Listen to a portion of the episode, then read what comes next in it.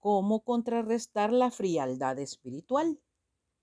Un hombre halló las ventanas de su casa cubiertas de hielo y procuró quitarlo raspando los cristales.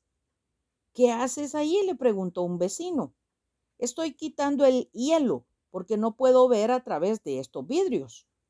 Viendo el vecino cuán lento y duro era ese trabajo, le dijo, pon fuego y calentando la habitación desaparecerá el hielo por sí mismo.